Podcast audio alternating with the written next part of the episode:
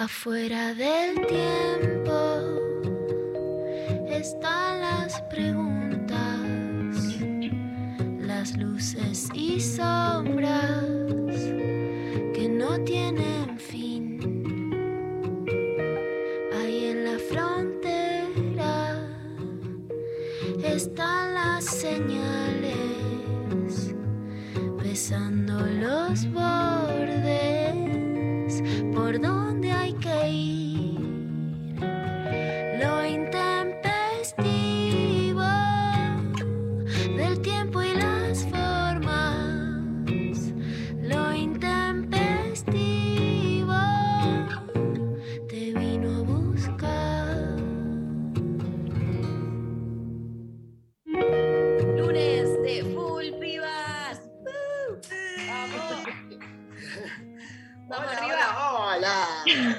Pero ¿Cómo claro.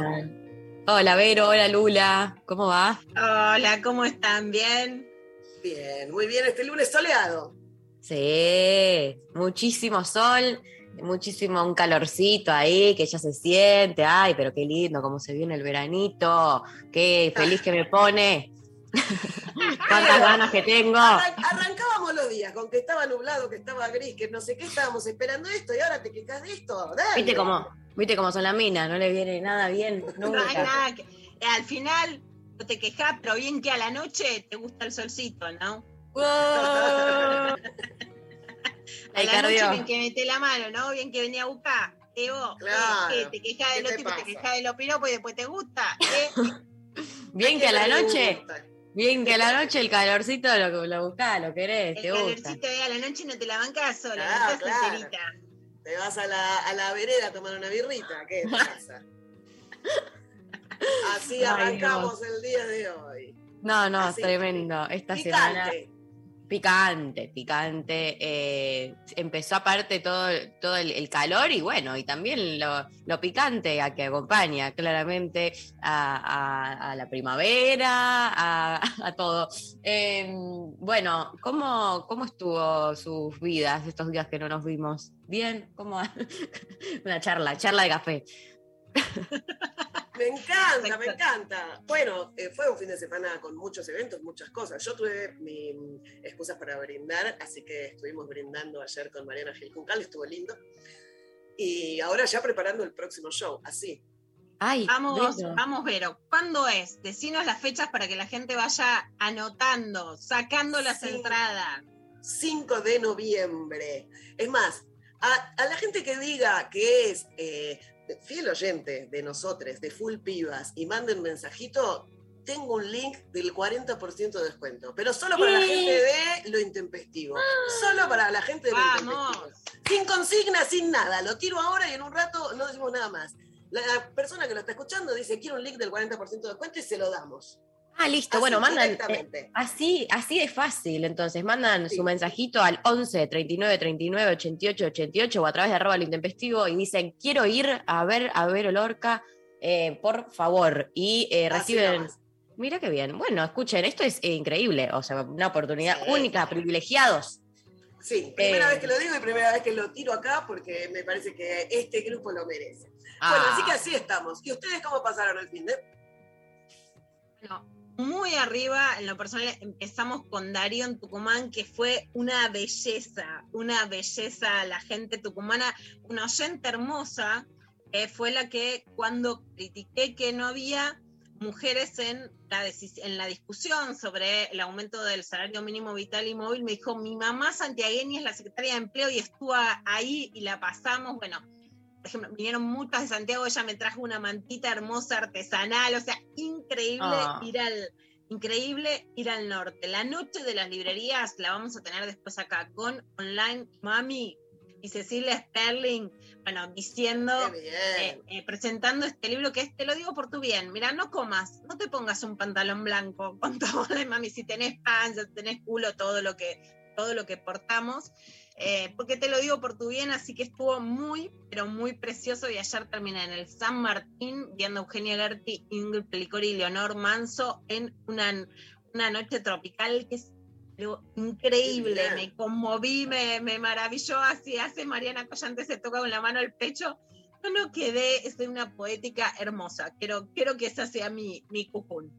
Ay, Qué hermoso, qué lindo, qué lindo volver a, a- a todos los eventos culturales, básicamente, ¿no? Como hay algo de, de eso que ya, eh, que ya está, ya está. em, así que todo es al teatro, a ver, al cine, a, eh, a todo, a, recitales. eh, bueno, yo estuve en el, en el CCK el sábado acompañando todo lo que fue esa jornada increíble, eh, celebrando los 70 años de, Charlie, eh, estuvo a la radio haciendo la transmisión, una transmisión muy, muy hermosa, muy zarpada. La verdad es que, no, claro, yo me di cuenta estando ahí que no veía a alguien tocar en vivo, así en, eh, música en vivo, hace dos años mínimo, eh, y la verdad que volver a escuchar o a estar en, ese en esa situación de, de- concierto, recital, eh, en un contexto como lo que fue esa, la jornada del otro día que- que tienen disponible para ver en, en YouTube eh, completa, eh, fue algo hermoso, como que me, me, devol- me volvió una parte de la vida que no sé, del alma que no tenía, que estaba medio fumada y la verdad es que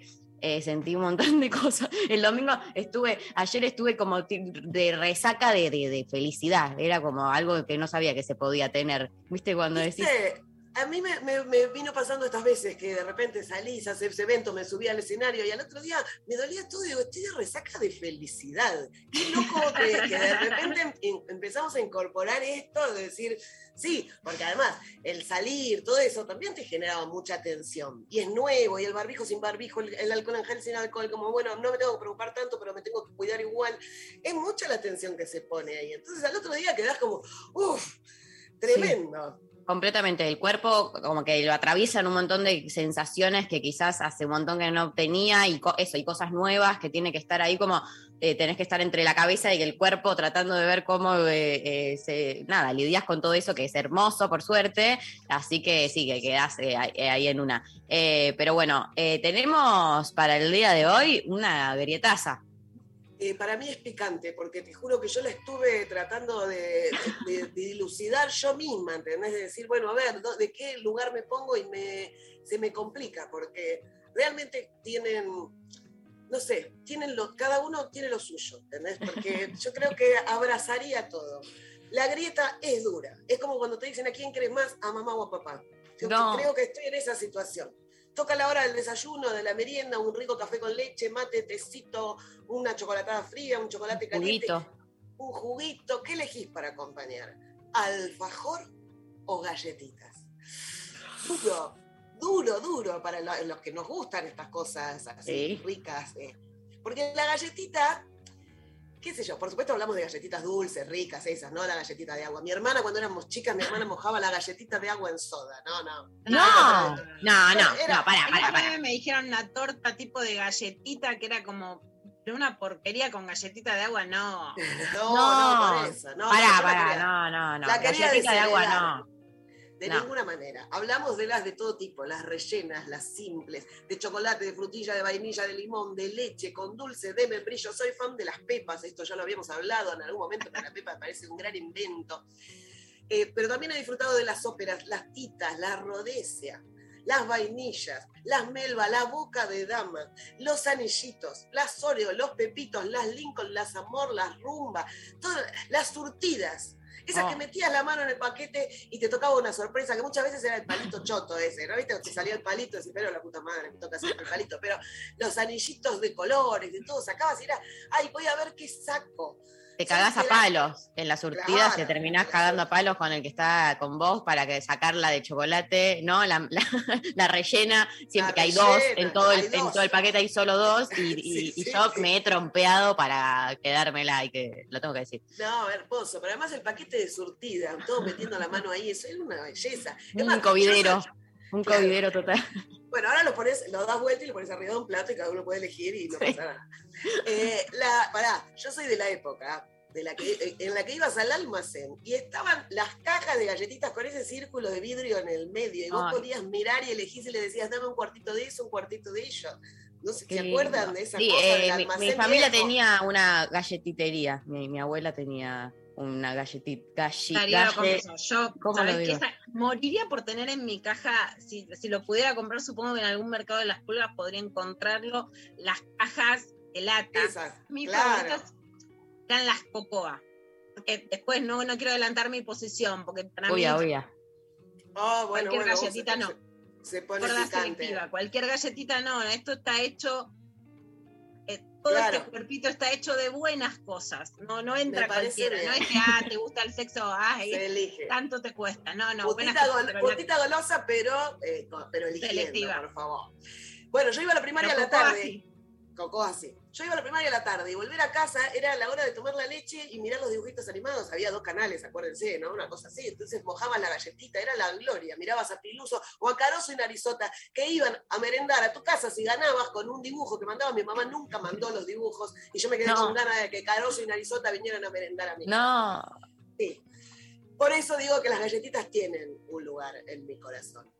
Y después están los alfajores, que a ver, los alfajores, según una definición que, que encontré por ahí, decía que el alfajor se compone de dos galletitas unidas por un dulce. Es mucho más que eso. No. No merece, no merece. El, el alfajor es algo maravilloso, que extrañas si te vas de viaje, porque no hay en todos lados el típico, como el de alfajor argentino. El alfajor argentino, la verdad es que la rompe bastante. Hay de todos, está el, el bañado en chocolate en negro y bañado en chocolate blanco. Yo soy fan del bañado en chocolate blanco, ese que viene con cositas arriba. ¡Ah! pero qué- Oh, o los alfajores de dulce de leche con ese azúcar impalpable que te deja los deditos blancos, te deja hasta Ah. los bigotes. Los alfajores de maicena que vienen Ah. con coco, con coco en la- Los de hojaldre. no. Hay alfajores de fruta que siempre fueron bastardeados y ninguneados, pero yo te defiendo el alfajor de fruta. Hay No son riquísimos. No, lo- no son. Sí, so- sí lo son. No hay son. alfajores santafesinos que se vuelven torta, hay alfajores chocotorta, alfajores triples, alfajores con relleno de bono bono, alfajores brownies, alfajor de nuez, el alfajor de nuez es mi favorito. Hay em, alfajores cordobeses que te hace conocer Luciana Pecker y te manda a buscar, Sí, aunque quede del otro hecho. lado del puente. Pero Por vos sabés favor. que te estaba escuchando y recuerdo ese alfajor y es como recordar un amor de tu vida, ¿viste? Totalmente. No, ese alfajor Totalmente. cordobés. Me arrodillo para- para... soltar porque encima son conservadores. Me arrodillo y me persigno por esos alfajores. Bueno, y para cerrar, para mí esta parte de los alfajores que tiene que ver, así como hablé antes de la infancia y de, de las galletitas, yo, el olor. A, a- a fábrica de alfajores que hay en Mar del Plata. Cuando Sí. vas caminando cerca de las fábricas y se sentía ese aroma dulce, también tiene un lugar. Yo creo que llevo ese aroma tatuado en todo mi ser. Ay, sí. Por Qué eso digo, me gustaría quedarme en el medio de la grieta porque, y cerrarla y abrazar eh, todos los recuerdos con un surtido mezclado de todo, todo esto. Pero bueno, me voy a quedar del lado del alfajor porque el alfajor es el alfajor. No, es mucho más que dos galletitas pegadas con un dulce. Esa es mi, pos- esa es mi postura, me costó un montón porque me parece que es una grieta difícil, pero bueno, es una grieta, hay que elegir. No sé cómo Eh, vienen ustedes. Yo eh, voy a decir un montón de cosas al respecto de esto, pero eh, eh, no, la verdad es que me voy a posicionar, ya voy a empezar explicando que me voy a posicionar del lado del alfajor, que tiene un lugar en mi corazón muy grande, que puedo, puedo no comer galletitas nunca más en la vida y, y comer solo alfajores y va a estar bien. Puede ser el alfajor lo único dulce que coma el resto de mi vida y va a estar todo bien. Eh, puedo, o sea, la galletita está todo bien, la quiero. Eh, eh, la podés comer en cantidad, que está bueno, porque el alfajor cuando te comes uno, ya el segundo, como que uh, a mí yo que tengo eh, una cuestión de empalagarse, algo que acá capaz que no, no, no suena bien, eh, llega un momento... No, podemos, podemos ser plurales, podemos ser plurales. Yo, mi- una de mis frases de cabecera es no sé lo que es empalagarme, pero no quiere decir que todo el mundo tenga que ser igual. Ok, bueno, eh, mejor. Eh, hay algo que, hay unos que sí me gustan eh, mucho, que son esos que vienen eh, alfajorcitos chiquitos en bandejita de seis, eh, que eh, esos me lo- le doy uno atrás del otro, no te das Sí. cuenta, te comiste seis alfajores de pronto, eh, son hermosos, hay que son decir. hermosos y me los he llevado afuera. Digo, voy a Mira. México, voy a un lugar y digo, llevo, ¿qué llevo? Llevo esos. Bueno. Los alfajorcitos chiquitos en, en- en distintos. Los blancos, los de distintos. cho- los, eh, sí, los de esos, como mezclados. Los de también están buenísimos. Los de Y hay mousse. los de membrillo, todos, todos están buenísimos. Y sí, Bueno, te comes uno sí. tras otro, sí. Eh, en primer lugar, esto de que se llevan afuera, como que si te tenés la, posibilidad de irte afuera a, visitar familia o lo que sea, amigos, qué sé yo, y te llevas, le llevas alfajores, es como nuestra marca registrada ca- casi acá, entonces eso hay algo que me da como un orgullo nacional hermoso. Eh, también eh, quiero posicionarme respecto a los de fruta, yo no los consumo. O sea, no me, para mí, eh, o dulce de leche o alguna variable de chocolate, no sé qué, pero los de fruta, eh, o sea, para eso me comí una fruta. No sé, no me parece que, que- que tengan lugar. Alfajor de categoría. fruta no es postre. Alfajor de fruta Ojo, no es ojo, postre. porque, porque Me estoy cargando. De, esto- de estos que me, que me mandó a buscar Luciana, había unos que eran de chocolate con un dulce de naranja, por ejemplo, Con- que no Ah, sabes bueno. como- o con frutilla. Esos son los que cosa- come mi Jauma, que Oh. superan la grieta. Bueno, esos eh, los puedo llegar a aceptar, eh, solo por Uma. Eh, y no, y después me hizo acordar Vero diciendo lo de Mar del Plata, que mis abuelos eh, viajaban los veranos a, Mar del Plata a veranear, y yo les pedía que me traigan claramente los Habana de allá, y me decían, pero como vos hay para comprar en la capital, como que, y yo les decía, no, pero no tienen el mismo sabor, como que para la María chiquita, los, los que venían de Mar del Plata, o sea, los que ellos me traían desde allá, tenían otro sabor y no eran los mismos que los de acá, y lo voy a seguir sosteniendo, no tengo ningún tipo de pruebas, pero tampoco ninguna duda de que era así, así que... Eran eh, distintos los de la infancia y es distinto que te los traigan, porque te dicen, ay acá, pero yo Sí. después no voy, tráeme. Claro. Traeme. Eh, bueno, la típica frase es traía alfajores, que decía, Bueno. voy a, a Punta del Este, traía alfajores, me voy a Europa, traía alfajores. Más vale, si yo cada vez que, que Pecker me avisa que se va, que a todo esto, gracias Lula, porque pasé un fin de semana puro bomboncito, que Te me encanta. cumplí. Te me cumplí es una cumpliste. frase de novela colombiana, para las que no saben que me encanta, ¿no? El chabón le dice a la mina, te cumplí. Yo quiero que me cumplan. Entonces, Me cum- te cumplí. Pecker cumple, Pecker cumple, eh, Pe- Pecker cumple. Yo, le, yo cada vez que sé que viajan les digo traigan alfajores. No importa dónde se van, siempre digo traigan alfajores porque es algo que me parece que es un gesto de amor hermoso y Pecker cumple, ha cumplido, así que gracias por eso y de esta Después manera te me rompen pie. las bolsas, termino con, a- a- haciendo upa a un oso panda, no, a una, a una bolsa que no sabes qué traes, pero bueno, lo, lo viste, llegás con algo en la mano. ¿Qué es eso, Sí. lindo? Bueno, gracias Lula. Eh, yo no sé si sé la posición de Pecker hoy. La posición es terminante. ¡Ojo! Terminante, pero no es una grieta tibia. Hoy estoy, o sea, Mari, te veo a vos tranquila, me parece que tuviste un buen fin de semana, estás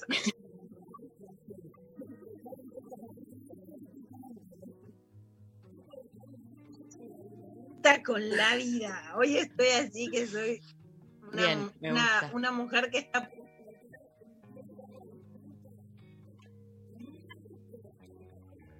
Es la galletita.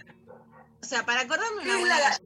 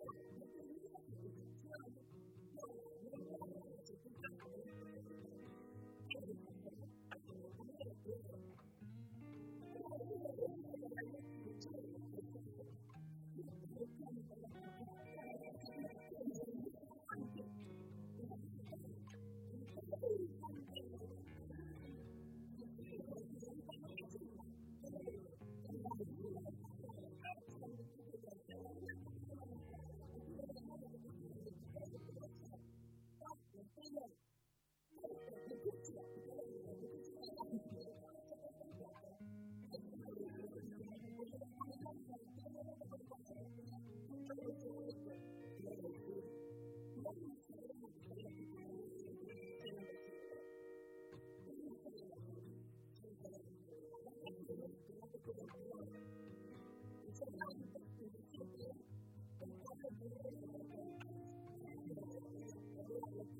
you.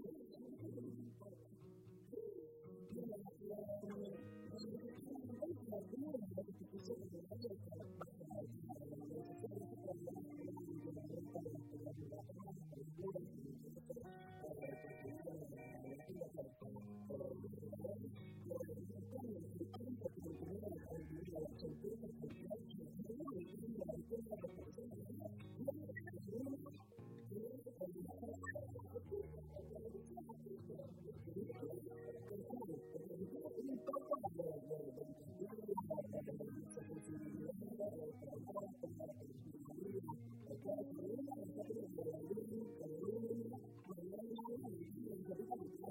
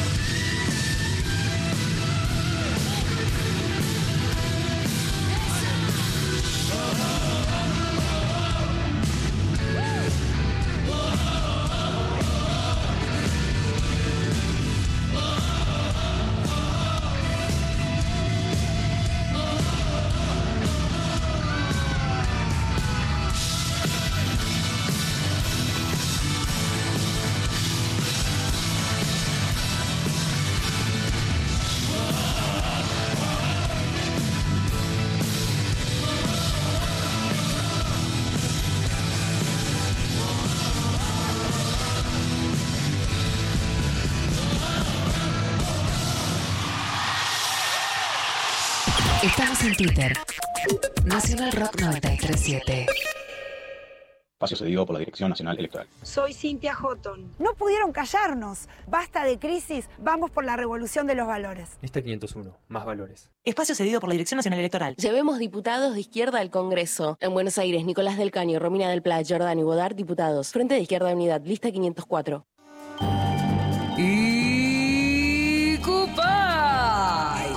Todos los lunes, una nueva forma de hacer radio. Tania, Barbie y la participación estelar de Charo, junto a una troupe delirante, aparecen en tus pantallas por Twitch. Lunes. Y. También por Twitch. Seguilo en Nacional Rock 937. Espacio cedido por la Dirección Nacional Electoral. Sí a la casa propia. Sí a fabricar acá. Sí a vivir tu identidad como se te cante. Sí a pagar menos impuestos a las ganancias. Sí a cuidar el planeta. Urgente la ley de humedales. Sí a la igualdad. Sí a la educación pública. Sí a la ciencia argentina. Sí a que los dirigentes se sienten y se pongan de acuerdo. Sí a bajar la inflación y a recuperar el trabajo. Sí a volver a la cancha. Sí a sentirme más segura. Obvio que sí. Sí, claro que sí. ¿Sabes que sí? Sí. Sí. Re. Victoria Tolosa Paz, Daniel Goyán, candidatos a diputados nacionales por la provincia de Buenos Aires. Frente de todos, lista 507. Espacio cedido por la Dirección Nacional Electoral. Tranquilidad es saber que las clases empiezan el primer día. Vivir con tranquilidad. Randazo va con vos. Lista 508. Frente vamos con vos. Candidatos a diputados nacionales por la provincia de Buenos Aires. Florencio Randazo, Carolina Castro. Desafiar. Escuchar. Nunca nos conformamos. 937. Nacional Rock. Espacio cedido por la Dirección Nacional Electoral. Para que la seguridad y la tranquilidad vuelvan a las calles de la provincia. Diego Santilli, Graciela Ocaña, Facundo Manes, candidatos a diputados nacionales por la provincia de Buenos Aires. Lista 506, juntos. Los martes a las 20, la, hora líquida. Gillespie se sumerge en entrevistas acuosas para coleccionar. La hora líquida. Martes de 20 a 21 por 937. Nacional Rock. Hace la tuya. Tuya. 11 39 39 88 88 Nacional Rock. Luciana Pecker. María Stanraiver. Vero Lorca.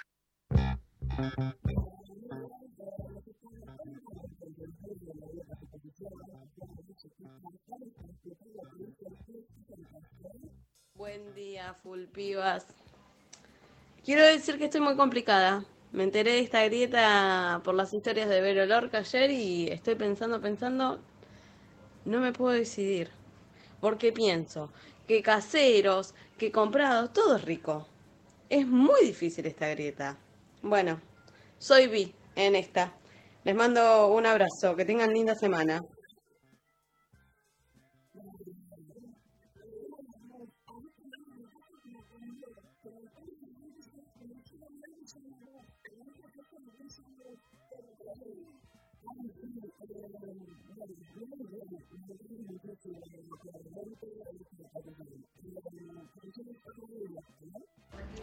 Buen día, hermosas. Soy Team Galletitas. Hay una galletita para cada persona.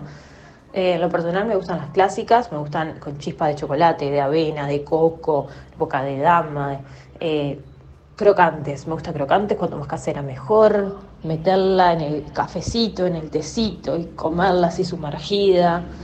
Una maravilla. Todo bien con los alfajores, eh, pero no me copa mucho dulce de leche. Y bueno, me gustan los alternativos. Frutas, mousse de chocolate. Besitos.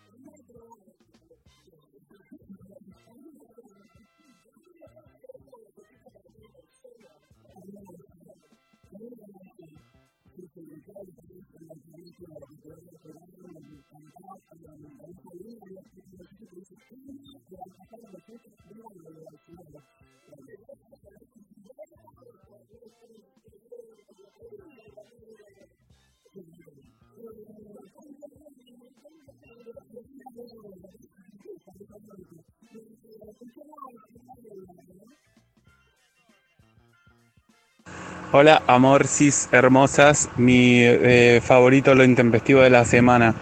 Eh, me encanta que pusieron palabras a resaca de felicidad porque estoy teniendo algo parecido y no sabía qué era lo que tenía hasta que lo dijeron. Yo me voy a posicionar del lado de los alfajores que me gustan tanto y que a la vuelta tengo una panadería que hace unos tan ricos de chocolate y dulce de leche que no los compro porque me como la bandeja entera y no es saludable, entonces como que me cuido, pero no puedo, es un, es un peligro, tipo cocaína.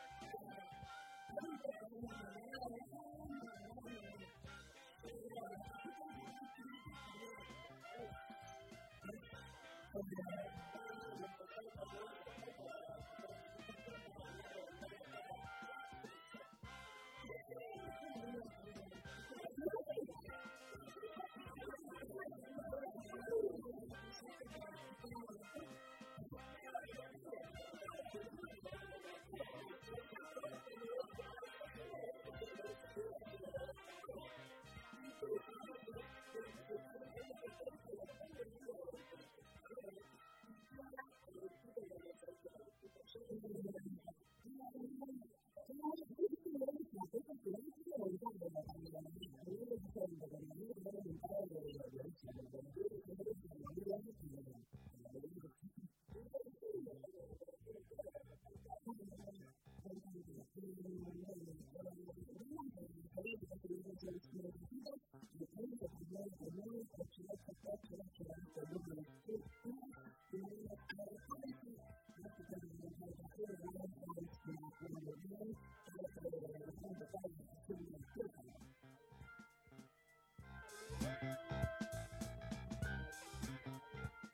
They tried to make me go to rehab. I said no, no, no.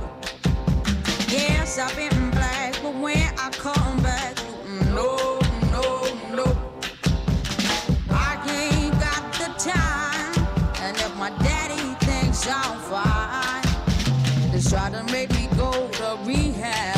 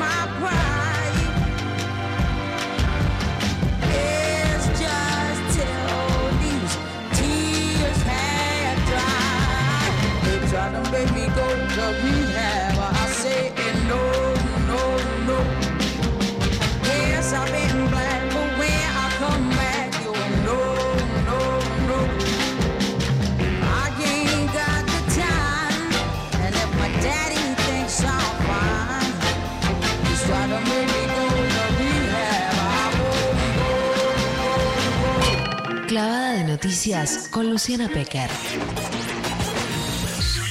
Solo verdad. Por más peligrosa que sea.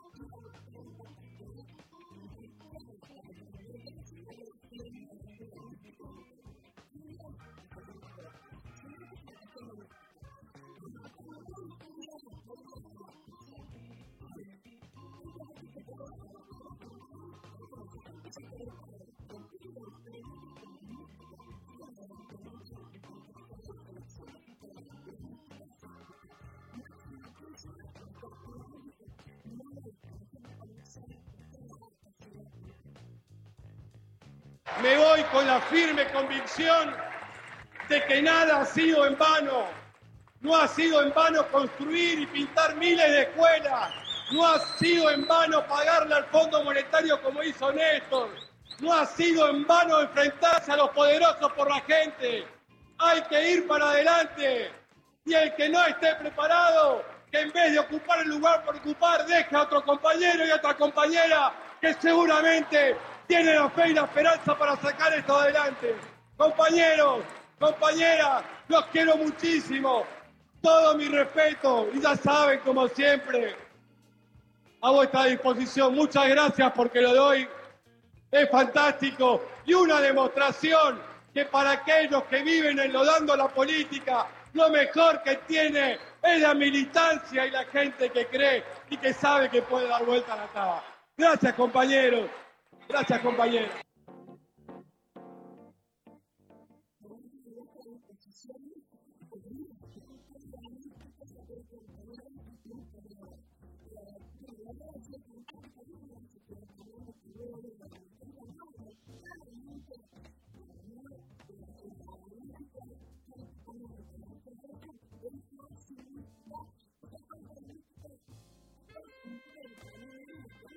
Cómo puede impactar, porque vos a lo mejor vas a votar sin ganas, pero votas igual. Entonces, ¿te cambia la Sí. elección o no te la cambia? Máximo habla de cambiar la taba. Esto es un voto que ya está comprado y que en las cuentas finales no te suma nada, esta mística suma. Yo soy de las que creen.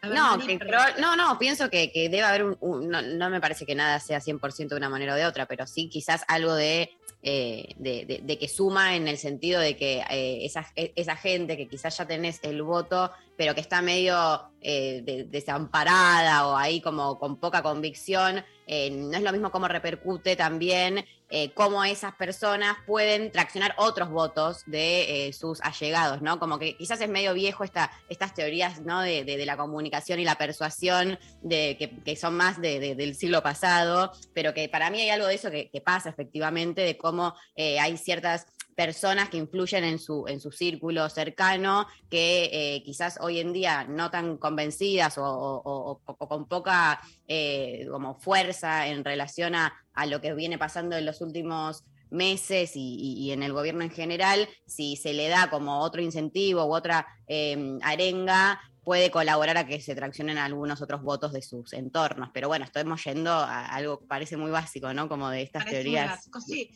Yo creo que es algo que hoy probablemente un politólogo te diría que no tiene sentido para ganar, pero que para mí tiene el sentido de la política en la Argentina. Yo creo que esto tiene sentido, que sin mística no se puede no solo ganar, sino que haces si perdés, ¿no? Cómo resistís, cómo seguís avanzando, etcétera. Por lo menos yo a favor de la mística y de apoyar a la militancia. Máximo como orador, más allá de todo lo que uno puede criticarle o no cuando lo escucha, creo que Máximo gana en lo público y pierde en las sombras. ¿no? Mm. Eso sin lugar a dudas. Y es una referencia también más importante, porque si Axel Kicillof pierde en la provincia de Buenos Aires, no hablemos de todo el país, sino en la provincia de Buenos Aires, que la diferencia es de alrededor de cinco puntos, y eso es lo que se juega. Se debilita su proyección presidencial para competir contra el que sea o la que sea el candidato de Juntos por el Cambio. Máximo tiene que fortalecer ese liderazgo y ese liderazgo público. Y después, como hablábamos, una reactivación en, en la calle, una reactivación que se siente que no es concordante con un súper castigo al gobierno, más allá de todos los errores de gestión o de todo lo que falta. Pero hay que ver qué dicen los votos que no son muy previsibles en la Argentina. Máximo también habló sobre la deuda externa, que nos digan los tecnócratas del FMI por qué les prestaron la plata, qué fue lo que miraron del país para prestar semejante dinero en relación a la deuda contraída por Mauricio Macri durante su gestión. Lo escuchamos. Realmente nos intriga por demás saber esa tecnocracia, esa burocracia preparada, donde siempre la derecha argentina y los medios de comunicación dicen que está lo mejor, porque siempre para ellos lo mejor está fuera del país y no adentro. Si consiguen a un tecnócrata del Fondo Monetario que nos diga por qué fue que le prestaron la plata. Y más aún, ¿cómo imaginó que nuestra patria iba a devolver ese enorme préstamo? Porque cualquiera de los que está hoy aquí presente sabe muy bien que cuando va a un banco o a un lugar a pedir un préstamo, no se lo dan porque son gente agradable, porque piensan igual, le miran el recibo del sueldo para saber cuánto le tienen que prestar. Y yo quiero saber qué fue lo que miraron de mi país para suponer que podíamos devolverle semejante cantidad de dinero como tenemos que devolverle, por ejemplo, el año que viene 18 mil millones de dólares.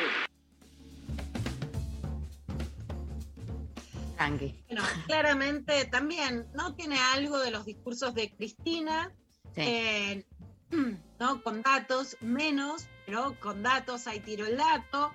Un ejemplo muy concreto, vas a sacar un préstamo personal para comprarte una bicicleta, mostrame tu recibo de sueldo con qué me vas a devolver lo que te pago, ¿no? Digamos, un discurso de máximo que tiene potencial para crecer, pero también muy claro, ¿no? Por esto, en este sentido, creo que cuando él hace acto, cuando da entrevista, aun cuando le puedan preguntar cosas que él no quiera, se siente incómodo, para mí eh, digamos, es, es, un peronismo, digamos, más a la izquierda, si le queremos decir así, que el peronismo ortodoxo, que tiene que salir a disputar el discurso público. Bueno, en un panel sobre deuda, en el Centro Cultural Kirchner, que también habló Lucy Caballero, una de las referentes del feminismo popular, también la escuchamos por acá y la vamos a seguir escuchando en lo intempestivo, en medio de que se quiere disputar qué es el feminismo popular en la Argentina. La deuda, Martín Guzmán se sentó a hablar y habló sobre la deuda con el FMI. El del FMI, por, Resulta la ser por que- Estados, Uni- Estados Unidos, dijo que este había sido un préstamo de apoyo al gobierno anterior. El gobierno anterior manejó mal, por eso perdieron las elecciones pero el FMI financió la campaña de Macri. ¿Por qué? Porque justamente cuando hablan de por qué le prestó, era que el macrismo pedía plata para no tener que ajustar más y no perder las elecciones. Y la idea es que el FMI dijo, banquemos a esta centro derecha, démosles liquidez para que pueda ganar las elecciones y se la, eh, se la licuaron toda. A ver qué decía Martín Guzmán. Resulta ser que quien era director ejecutivo en el Fondo Monetario Internacional, por la silla de Estados Unidos, dijo, dijo eh, en, públicamente que este había sido eh, un préstamo, y además lo reconoció el anterior presidente en su libro, que este había sido un préstamo de apoyo al gobierno anterior. Y leo textual lo que dijo. Fondo, ¿sí? este préstamo, que después el gobierno de este país, Argentina, el gobierno anterior, manejó mal y por eso perdieron las elecciones. ¿Sí? O sea, el FMI financió la campaña de Macri. Ahora el pueblo argentino está pagando la campaña de Macri. ¿Y qué estamos haciendo nosotros? Estamos tratando de refinanciarla en cuotas que sean más cómodas, que no impidan el desarrollo de las oportunidades de nuestro pueblo. Bueno, esto decía también Martín Guzmán, voz muy pausada, claro, también crítico, pero sin esa voz como enojada, ¿no? Todo Sí. también va para el lado de esta idea del, del sí que dice, ¿no? Este asesor catalán en comunicación, un poco más tranquilos, un poco más positivos, pero bueno, también discursos muy blindados, Mari, ¿no? La gente que escucha TN no vamos a decir ninguna novedad, pero esto yo creo que se ha reforzado mucho, mucho en estos años. En vez de decrecer, ha crecido. Bueno, escucha que hay unos indios que van a venir a atacarnos, ¿no? Por los mapuches, ya vamos a tocar el tema. eh, y que es un gobierno que se de todo y que ellos se merecen otra maravilla que ya no existe, no este país, ese mundo que entonces este gobierno quiere repartir un poco, se las viene a sacar a pesar de que ellos estén yendo, estén vacunados, estén yendo al teatro, al cine, a comer. Bueno, no, no importa nada, yo siempre me merezco un poco más. Pero un gobierno que intenta desafiar estos límites en la comunicación. Ahora Jorge Lanata vino y puso, por supuesto, ¿no? Después vamos a hablar de el cartel que puso justamente sobre el pueblo mapuche. Vienen los indios, ¿no? No sé qué son. Julio Argentino Roca, la campaña del desierto, un poroto al lado de la campaña que Un están poroto. armando. No se puede creer. Un poroto. Yo sinceramente no lo puedo creer. En Infobae decía esto Jorge Lanata sobre Cristina, y diciendo prácticamente que Cristina le va a hacer un golpe de Estado a Alberto Fernández. Eh, mira, hay una cosa que pasó, hoy yo hablaba de eso en fuera del aire, que pasó esta semana, con el tema de que mm, los empresarios no quisieron lo de los precios máximos. Esa es, es la mejor demostración de que el gobierno no tiene poder. De otra manera, los empresarios nunca se hubieran animado, ¿me entendés? Si esta vez se animaron a pelearse, es porque Alberto no tiene ningún poder. Entonces no les dio miedo pelearse, no les preocupó pelearse. Yo creo que el gobierno va a perder, creo que va a ser un problema que pierda.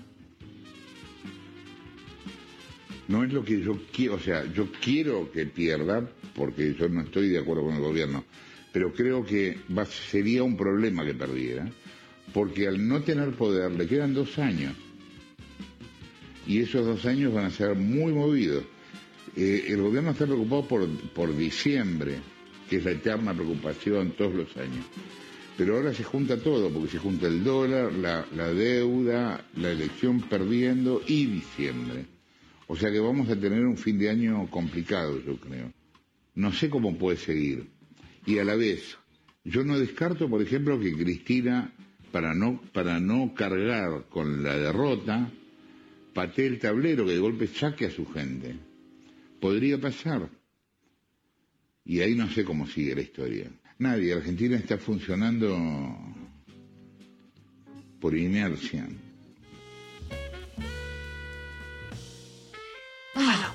Un Lanata también, hablando tranquilo y tirando de todo, ¿no? Bueno, por supuesto que las internas en el gobierno debilitan al gobierno y no tenemos que adivinarlas, ¿no?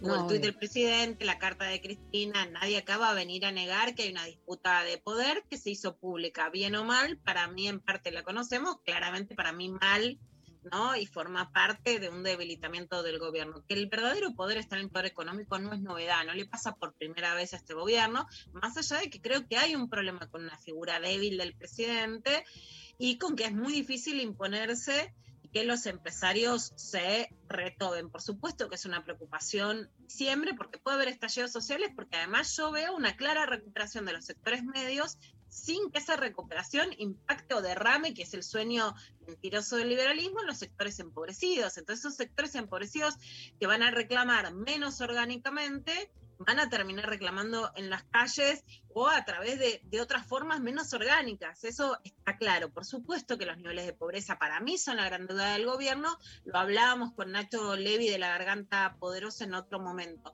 Ahora, que el gobierno quede debilitado y entonces eso le convenga a Cristina, bueno, hay especulaciones que se pueden hacer o no, eso por supuesto. Eh, pero que representa también a ciertos sectores, lo dijo Lilita Carrió, que lo que dicen es mejor que Alberto no salga tan debilitado para que no gane poder Cristina. Bueno, esas son especulaciones políticas. Sí quiero decirte, porque no está aislado, ¿no? En la publicidad de PPT, el programa Periodismo para Todos, de Jorge Lanata, que publica hoy en su Instagram Enrique Viale, para invitarlos a que lean lo que dice Enrique Viale, es indios al ataque yo no veo una cosa tan racista, ¿no? viene desde hace mucho, pero muchos años esto, eh, por supuesto, con la demonización del pueblo mapuche, con Rolando Janglin en la cabeza, que escribía en su momento en La Nación. Hay un libro de Gonzalo Sánchez, trabaja con Jorge Lanata, que fue editor en el diario Crítica, donde yo trabajé, y hoy es editor de Clarín. O sea, para nada es alguien sospechado, trabaja con Nicolás Wiñaski en Radio Mitra, es uno de los mejores libros que leí para atacar esta idea de la demonización del pueblo mapuche y estaría completamente fuera del sesgo de la grieta macrismo-kirchnerismo para decirles lo que les recomiendo eh, para leer. Ahora, indios al ataque.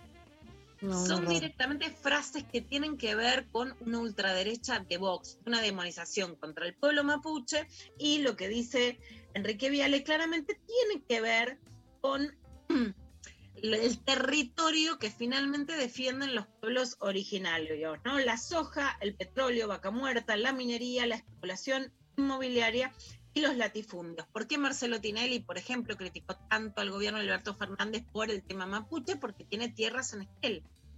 Son disputadas por pueblos mapuches, ¿no? O sea, no es azaroso. Creo que realmente acá está el verdadero enfrentamiento que sí, que es con un poder económico que además no es solo el que te vende la harina, sino que tiene que ver con el proyecto de desarrollo nacional y si parás o no el colapso ambiental. ¿no? Esta es la verdadera disputa, la verdadera grieta está acá. Por supuesto que cuanto más débil queda el poder político, menos, menos muñeca tenés para enfrentar a este poder económico, incluso desde adentro o desde afuera. Patricia Bullrich, que claramente representa a la ex ministra de Seguridad y la que justifica la represión a mapuches, hizo este video, a ver si vos lo entendés, manejando un camión en las redes, ¿qué es BJ? ¿Qué es la camionera? A ver, la piba, la camionera, no sé, antimapuches, a ver. Tenemos un emprendimiento de impresionante. No, Tenemos sí. que entrar donde está el cartel blanco, donde está ahí el... ¿Sí? Pero bueno, ¿y cómo hago para Lo, lo mismo, ah, acá? Ahí está. ahí Sí, está. ya lo había puesto. Voy a ver si lo puse.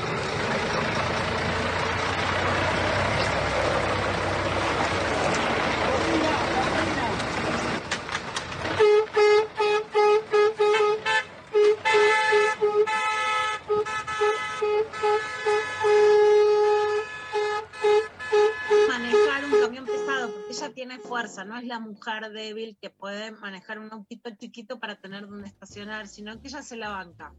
Que se la Claro. banque, ojo que es que va a ir a Por todo. exprimir, por supuesto, ¿no? Que va a ir con todo. Eso es la, la, bueno, obvio, ¿no? La idea de transmitir este mensaje. Es interesante también dividir a las derechas. Nos gustan o no nos gustan, pero un discurso que sigue siendo muy maniqueísta, Mari, es todo es lo mismo, porque todo justifica a Macri. Todas las derechas son iguales. Bueno, no, todas las derechas no son iguales, no quieren lo mismo. Hay disputas, claramente está ganando dentro de la derecha, la centro derecha. digamos, la ultraderecha dentro de los moderados, dentro del centro, y eso es lo que está, digamos, ganando no solamente las elecciones, sino los discursos públicos. Pero bueno, por ejemplo, Adolfo Ru- Rubinstein, ex ministro de Salud, evaluado secretario de Salud, los radicales que perdieron la interna, tienen otros discursos y es parte además de lo que podría llegar a hacer aprobar la ley de etiquetado frontal este martes que hay nuevamente sesión. Esto decía Rubinstein en IP, Andrés Fidanza, Patricia Blanco en IP. No funcionó nunca en la historia. Entonces vos decís, ¿qué sentido tiene esto? ¿Ganar tiempo, patear la pelota para adelante, ganar un par de meses? Esto es, una, es un boomerang, porque además claramente esto va a generar, este, para mí, este, digamos, es, es, una, es poner en una válvula este, una situación que puede, puede realmente estallar.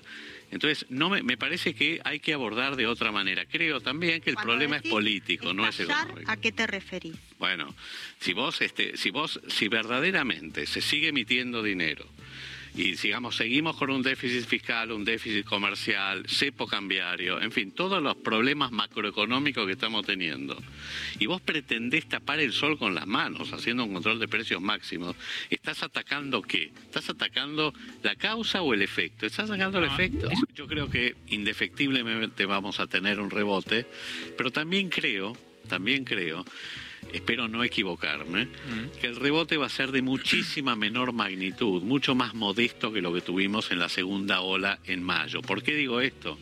Porque nosotros ya probablemente tengamos, yo diría y me atrevería a decir, que por lo menos 15 millones de personas en nuestro país, o sea, 5 millones que son los casos reportados por tres, ya, digamos, de alguna manera se han contagiado.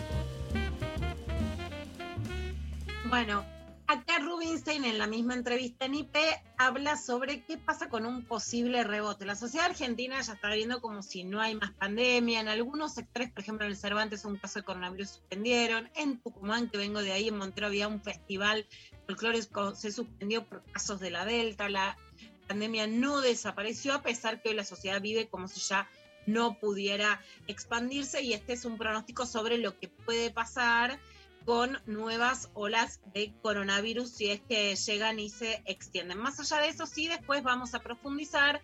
Rubinstein a favor de la ley de etiquetado frontal, que otros sectores de Cambiemos hacen los desentendidos o no. Lo que vamos a ver es si llegamos al martes con el tratamiento. Recordemos que Juntos por el Cambio no dio quórum y a ver si los sectores más moderados logran que por lo menos se pueda votar esta ley de etiquetado frontal. Bueno, y en otro orden de cosas, Mari, vamos a lo tuyo. Hubo entrevista de Susana Jiménez con Wanda Icardi de lo que vieron en el Sí. Barcelona. ¿Qué pasó? Fue, fue fuerte. Yo quiero decir cómo, cómo viví, eh, porque a mí me. eh, no- mi, mi madre me mandó. Yo eh, pasó esto. Me mandó una noticia que decía: se va a. va a haber- hay una entrevista de eh, Susana con Wanda el viernes. Yo dije, ay. Eh, pero yo estaba extasiada, dije, listo, como qué hermoso que llegó este momento, todos esperando que alguien se pronuncie se lo mando a unas amigas que nos íbamos a juntar y les dije, chicas, tenemos plan, planazo de viernes a la noche, eh, y eh, apenas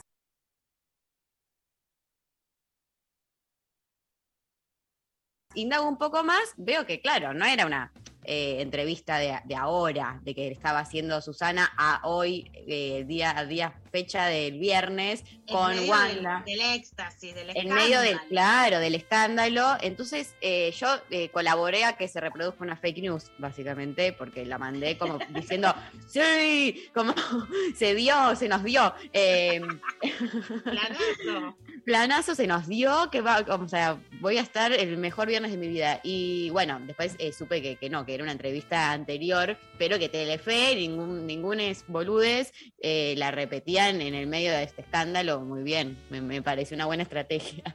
No la vi igual. No la vi. O sea, todo para decir que no la vi, porque yo me quedé como enojada. Indignada, claro. Es como un sexteo con un chongo que nunca te encontrás. Creíste que iba a ser el amor de tu vida, te desilusionaste, pasó de todo, pero al final no lo viste. Bueno, lo que te puedo adelantar de lo que yo vi, que ella ya venía muy afilada con la palabra zorrita. A ver. Ah, a ver. Y ¿La- me ¿Fueron vi- las Canarias? Sí. Ah, y me vieron los del Barcelona con 13 años, a vivir solo. y hacer mi vida, empezar mi vida Porque tu- solo. tus padres se, te- se quedaron en Canarias. Se quedaron en Canarias. Ay, pobrecito, Lo ¿le dejaron. extrañabas? No, no, la verdad Al que no. principio sí, me dijo tu mamá. Un poco ¿Sí? Bueno, la Extrañaba primera... la se- noviecita Tenía una noviecita y bueno. Eh, a los extrañaba. 13, pero una noviecita. Alguna zorrita que tendría ahí. Pero- ¿Es celosa esta? Demasiado. No. No, ment- Demasiado. Ay, Wanda, contame. ¿Qué? Es que no sé, Demasiado. él. Coman que le traigo un poquito más de vacío, que hay un poquito más de tira. Bueno, dale. Pero no te vayas, ¿eh? Porque te No, quiero no, voy a buscar preguntar la, la comida. Un montón de cosas te quiero preguntar. Preguntarte más y Hablando de, de cosas que no hay que hablar. Eh, no, va. ¿Cómo no vas a ser celosa? Todas las minas se les tiran los jugadores de, de Y fútbol. vos me aprendiste las lamparitas, me quitáis dos gatos en la puerta del entrenamiento. Había tres. Ay, ya no, no, no puedo creer que ahora la quiero ver. Ahora te volvió a gustar. Todo, todo lo que es Susana. Yo a esta altura, ¿qué quieren que les diga? O sea, Susana y Mirta, bueno, respect, ¿viste? Para, para, para la minita que te dice, o sea, no te dice, che, no seas celosa. No, no, ¿cómo no vas a ser celosa? Bueno, Claro, ¿cómo no? ¿Cómo no? Eh, bueno, qué Yo fuerte. las respeto como las abuelas, viste, que dicen cualquier cosa, pero son Claro. eso, ¿entendés? Bueno, ok, que no me vengan, que no me vengan nuevas a hacerme eso. No, y ella, la- alguna zorra tendrías por ahí, y él, viste, está como es, es celosa, pero que te traigo vacío, ¿quién No, son? igual, después de lo de, lo de las, las fotos que salieron el fin de semana, eh, o sea, no sé, ya fue como, no sé. fotos? ¿Qué fotos? O sea, No. esto ahora ya mermó un poco, pero porque aparte como que la agenda se desplazó para otros lugares y, y- y quedó como de, ¿no? de, de la semana eh, pasada, pero el fin de semana todo culmina un poco el, el WandaGate con eh, unas publicaciones que hace Icardi en su Instagram, unas historias que sube y que borra a los cinco minutos. eh, con una foto de ellos en la cama eh, a la noche, eh, él eh, y Wanda abrazados, o sea, como durmiendo juntos, eh, poniendo bien que a la noche te eh, ve- venís a pedirme, no, no me acuerdo bien cómo, cómo le decía, pero bardeando a la Wanda, diciendo, "Vi- como te hace la, la que está soltera, porque Wanda había subido una foto como diciendo, medio en bolas, y entonces él puso bien que te hace la soltera, pero a la noche venís eh, a acostarte conmigo, algo así, no me acuerdo. O sea, Ah, por eso se mirá. llama noche. Eh, en que, en que a la noche busca al ganso, ¿no? Busca lo que te gusta. La noche, eh. No, No, una de las cosas más desagradables que vi en mi vida, por supuesto, hemos- he visto tantas cosas desagradables, o sea, nada que le pase a Wanda que no nos haya pasado a todas, ¿no? A todas nos han dicho eso, pero muy desagradable y sí también para correr el discurso público que está corridísimo y para contestar un poco otras cosas muy desagradables que han pasado. El tema de Wanda, por supuesto, nos interesa, nos gusta, puede dar para reírnos, hay un montón de diferencias. Ahora, hay gente que está escribiendo sobre el tema Wanda, aprovechando esto para atacar al feminismo y para desvirtuar además especialmente una nota que escribió Mariana Carvajal y que otra que escribí yo. Que nunca damos lecciones de moral, escribimos sobre sexo hace muchísimo tiempo, que cuando hay un debate público nos subimos desde hace más de 20 años y podemos contar a través de temas frívolos otras redes de lo que pasa y que entendemos que además hay situaciones de violencia de género que son muy claras y frente a las que no tenemos dudas y hay otras que entran en otros terrenos, ¿no? En otros terrenos más pantanosos y que ahí nos ponemos en un sinfín de posiciones menos drásticas.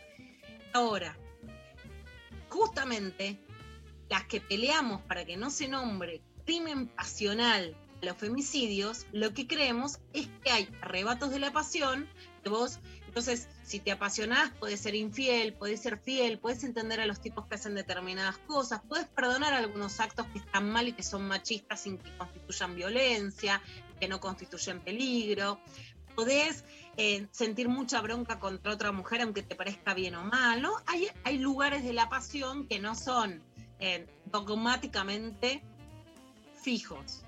Pero la pasión no es incontrolable, porque si la pasión es incontrolable, un tipo que se pone muy celoso porque vos saliste con otro tipo, te mata, llega, deja de pasar plata. Hace 20 años que lo luchamos para que eso no pase. Y a la vez, con tanta flexibilidad y altura que entendiendo que a esa idea de la pasión había que frenarla, también le ponemos mil matices a la pasión. Mil matices en donde no somos ni dogmáticas, ni el Vaticano, ni el Papa Francisco los que justamente pudimos ponerle el pecho para que, por ejemplo, haya aborto legal en la Argentina, un lobby que lleva en contra el Vaticano o el matrimonio igualitario. Pero quiero contestar a eso porque se genera un discurso público muy jodido. que con esta situación va a terminar legitimando a los varones en nombre de la pasión incontrolable, van a volver a justificar sus abusos y sus violencias. Bueno, vamos a Gracias, hablar. Lula. Clarísimo. Así que hacemos un cortecito ahora Dale. y después seguimos picando un poquito más. Muy bien, eh, muchísimas gracias. Como siempre, impecable. Nos vamos a la pausa escuchándolo a Gustavo Cerati con Cosas Imposibles.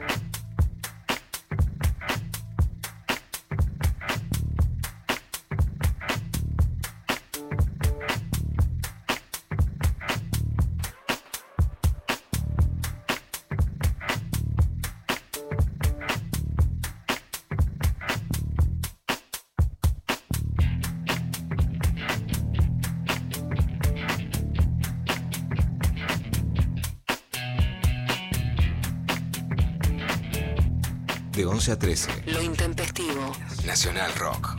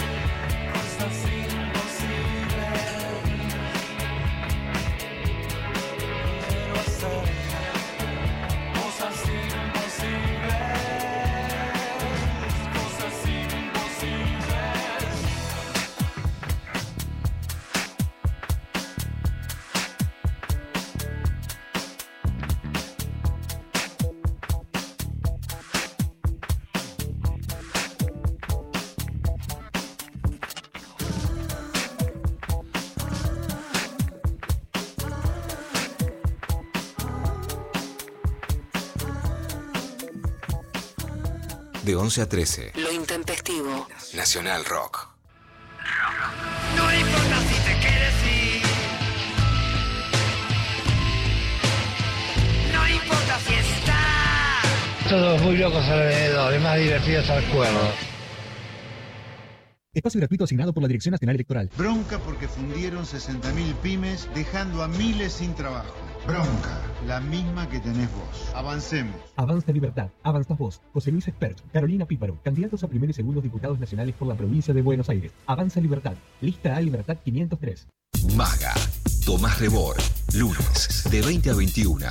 En este programa vamos a darle voz a las personas que hacen grande a este país. En redes, Twitter, Facebook, YouTube, Instagram, Spotify y ahora también por Twitch. Nacional Rock 937. Espacio cedido por la Dirección Nacional Electoral. La izquierda es la tercera fuerza nacional, la fuerza que está siempre con el pueblo trabajador, para transformar la decepción en lucha, para enfrentar el ajuste y al FMI. La izquierda es tu fuerza en el Congreso. En Buenos Aires, Nicolás del Caño, Romina del Pla, Jordano y Godard, diputados. Frente de Izquierda Unidad, lista 504. Juro que no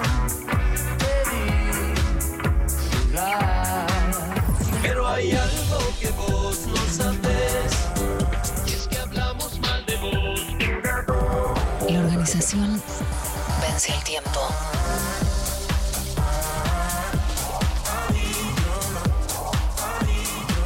Vence el tiempo.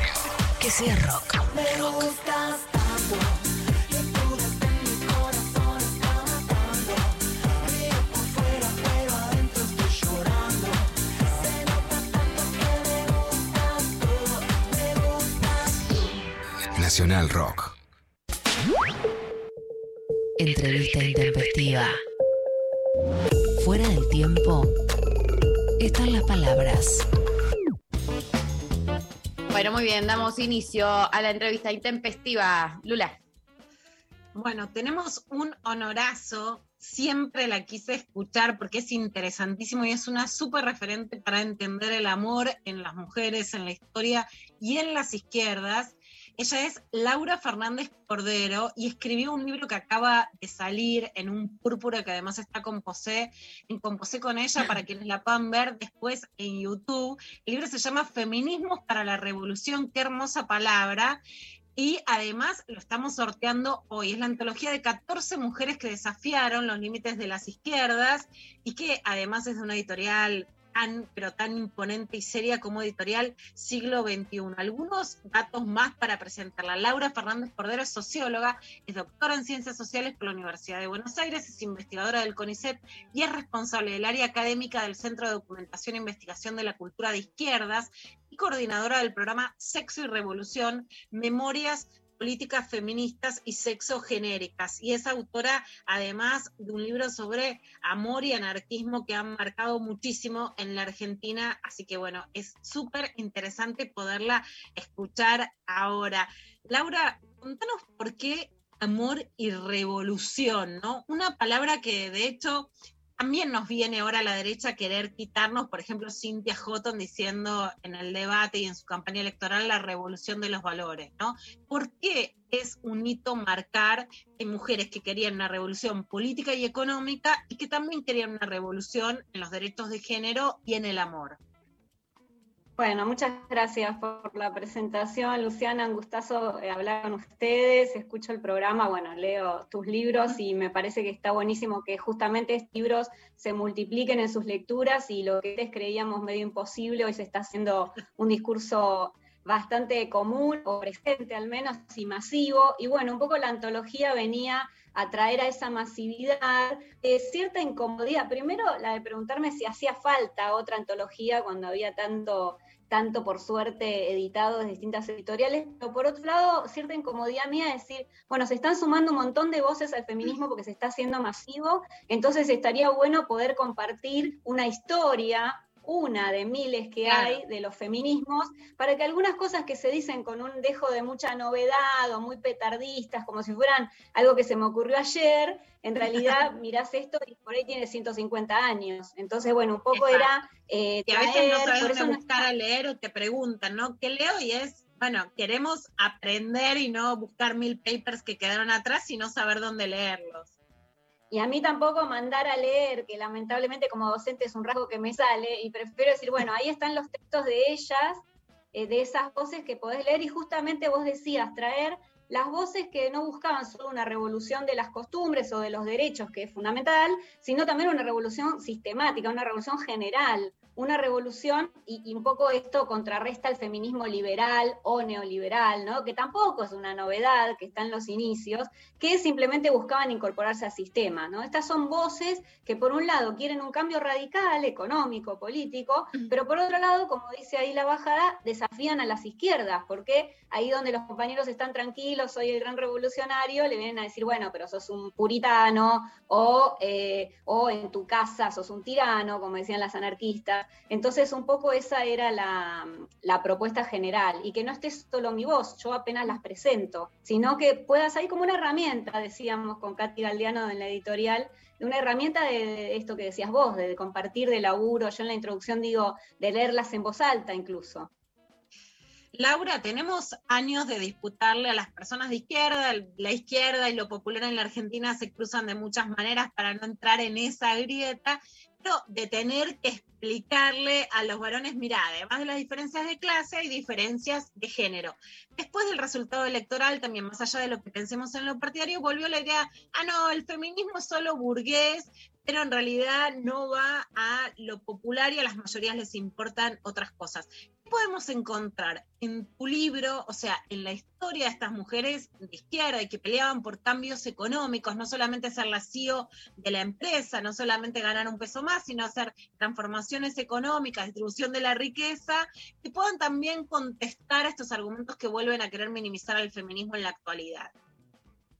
Bueno, otra vez, ¿no? Esa novedad o eso, nada novedoso de, ah, bueno, pero ahora hay que hacerlo importante, eso puede quedar para después. Se repitió una y mil veces en la historia. Entonces, como que cada una de las voces viene a traer un componente diferente a una revolución que yo ahí redoblo la apuesta. Digo, no del feminismo, los feminismos como revolución, sino como el revolucionar permanente aún de la propia revolución, ¿no? Es decir, donde estamos creyendo que transformamos todo, siempre hay una voz en los feminismos que viene a decir, no, pero cuidado con esto, no, pero cuidado con el otro, o dar una mirada desde su propia vida cotidiana. Entonces, lo que se puede encontrar es una mujer en 1830, que es bastante desconocida entre nosotros, porque es la primera traducción al castellano, que se llama Claire de Mar, que después de la francesa dice, bueno, esta revolución se quedó corta, y por ejemplo habla del placer sexual, habla de poner en duda la obligación de la maternidad. Entonces, cuando decimos, ay, ahora esto nuevo del feminismo, bueno, sí, hay una novedad en la masividad, pero hay una historia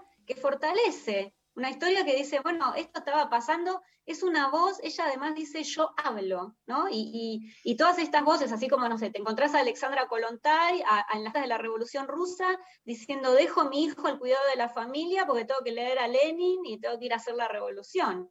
O la tenés a Clara Setkin, que ya es una señora grande, que se encuentra con Lenin y Lenin le dice barbaridades muy pacatas. Y bueno, yo ahí tengo la hipótesis de que ella, que es una señora grande, lo deja hablar. O sea, no todas ah, eligen. las señoras grandes, ¿no? Que es como, ¡buah! Ni te contesto. Tal cual. No todas eligen gritar o, levantar la voz, algunas eligen el silencio estratégicamente, la oportunidad para hacer su cuestión política. Y por otro lado, también lo que comparten todas estas voces es haber recibido la respuesta de no solo lo que ustedes dicen está mal o no estoy de acuerdo, además por parte de algunos varones, compañeros o no, sino ya el hecho de que hablaran, ¿no? Ya el hecho de que, eh, yo cuento siempre cómo las anarquistas le dijeron las feroces de lengua y pluma, y decían lo mismo que decían los varones anarquistas, porque no es una idea solo de ellas, pero el modo en que lo decían era molesto. Entonces, bueno, hay una reivindicación del decir y hay una, una reivindicación de una memoria no como una memoria que sea otro panteón intocable al, que vamos a sumar algunas desconocidas, sino como una serie de herramientas para poder leerlas y encontrar que nudos problemáticos que vos mencionaste, como avisarle a los compañeros tal cosa, o eh, dar cuenta de que el Estado puede ser una oportunidad y una trampa, que eso estaba y podríamos ir más atrás. O sea, esta es una antología caprichosa en el sentido que empieza en donde yo me pareció y termina antes de la Segunda Guerra, porque cada periodo además es un, es una discusión distinta, ¿no? ¿no? No nos estamos metiendo en la segunda ola, en la que llamamos la segunda ola en los 70, y ya ¿Qué tenemos... sería para diferenciar, Laura, para, para entender a qué llamamos primeras, un, un mini, un, un mini para primeras olas para Dumi, para entender qué hablamos cuando decimos primera, segunda ola, tercera o cuarta? Bueno, voy a intentar no, no caer en la docente, pero eh, usamos ese Hacenos la docente un poquito. La doce, hago la docente. Eh, caemos en ese esquema muchas veces que es- está bueno, es pedagógico, decimos, hay una primera ola en este, el, fines del 19, principios del 20, donde había ese feminismo que buscaba los derechos políticos, sociales, el sufragismo, ¿no? Y decimos, luego, por supuesto que en, en ese momento no se llamaban primera ola, como la primera guerra mundial no se llamó primera guerra, ¿no? Es algo que pusimos después. Después llamamos segunda ola al feminismo de los años 70. Ese feminismo también, siempre diverso, es tan, tan diverso la primera ola como la segunda ola, ¿no? Ese feminismo donde podemos encontrar eh, feministas socialistas, feministas radicales, feministas eh, autónomas, distintos feminismos, y feminismos chicanos, negros, lesbianos, que, como siempre, y es otra cosa que quiere traer la antología, en los feminismos hay una autorreflexión permanente, y es dentro del propio feminismo donde esas críticas aparecen. Por eso a mí, cuando hay críticas tan furibundas a los feminismos hoy, digo, yo las comparto, porque la verdad que las comparto, pero otro digo, uy, bajemos el tono de, que me di cuenta recién de esto que hay que criticar, porque quizás hay textos de hace 50 años que están diciendo esto, ¿no? Y que, es interesante traerlos, aprovechemos esa crítica para traerlo y decir, mira, esta voz que fue menos audible en los 80 avisó que el placer está ligado al peligro y que la pacatería solo conduce a más moralina, bueno, eso tiene 40 años. Entonces a mí me gusta este juego de traerlo y, dale, critiquémonos, pero atravesadas de estas voces que ya nos vienen avisando de esto hace muchísimo, antes de las redes, antes de esto que conocemos. Y bueno, para cerrar lo de las olas, solemos decir que a partir de los 90 hay una tercera ola, pero por eso tendríamos que decir que ya estamos como en la cuarta, no sé. Repito, es un esquema pedagógico que sirve para entenderlo, pero en cada momento, cada, cada ola se fue discutiendo a sí mismas y no casualmente ahora hablando de una marea directamente, ya es de, de- de pluralidades, ¿no? Completamente. Vos hablabas de la pacatería y hay argumentos que incluso volvieron a surgir en estos días que por lo menos en la lectura más explícita, mi sensación es que tragiversan por lo menos el feminismo latino, el argentino, ¿no? El que, el que sostenemos quienes nos opusimos muy claramente y nos seguimos oponiendo a la violencia de género, al abuso sexual, pero que de ninguna manera estamos enmarcados en líneas moralistas que en algún momento de la historia del feminismo sí fueron, ¿no? Reglamentaristas, etcétera, y que ahora hay como un intento, en mi lectura, te pregunto la tuya, de tergiversación, ¿no? De quiénes denunciamos el abuso como si eso nos hiciera moralistas o que cuando hablamos de sexo venimos a ser punitivistas, a normativizar, a poner reglas fijas, cuando la verdad el feminismo argentino se destaca por ser muy amplio, muy flexible en ese sentido, como si quisieran decir lo que decimos sin ser literales con lo que estamos diciendo, ¿no?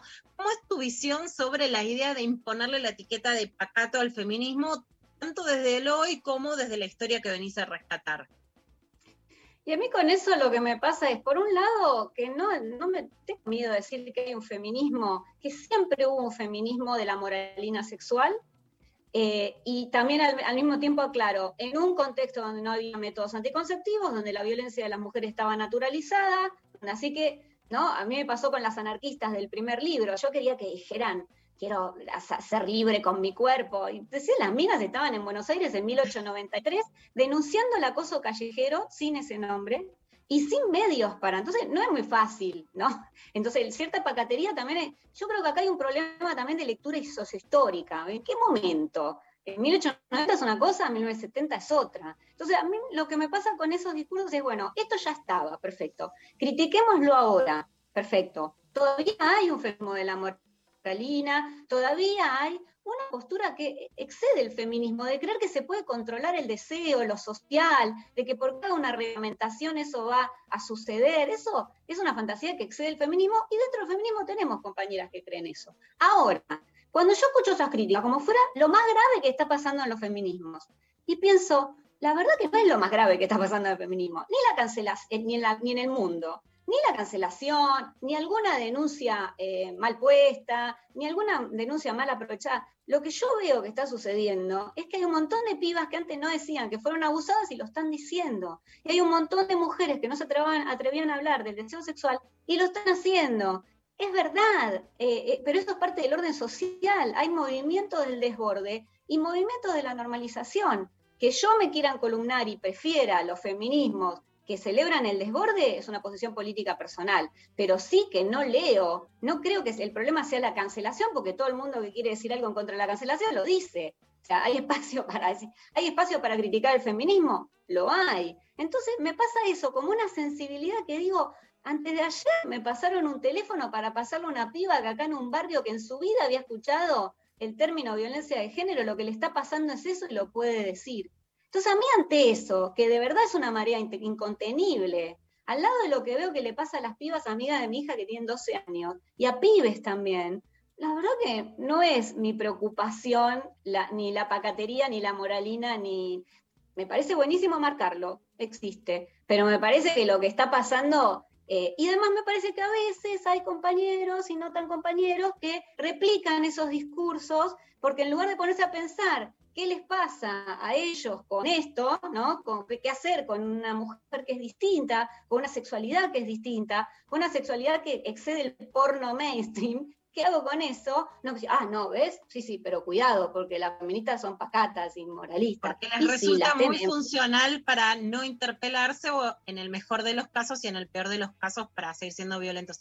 A muchas de las que denunciamos abuso sexual, por supuesto, sin ser pacatas, ¿no? Que justamente, por lo menos en lo personal siempre digo, ¿no? Lo que deseo a todas las pibas que acompañan las denuncias de abuso, que sean felices, que puedan trabajar que puedan disfrutar del sexo, porque justamente, ¿no? Eh, para eso las ayudamos a salir del abuso.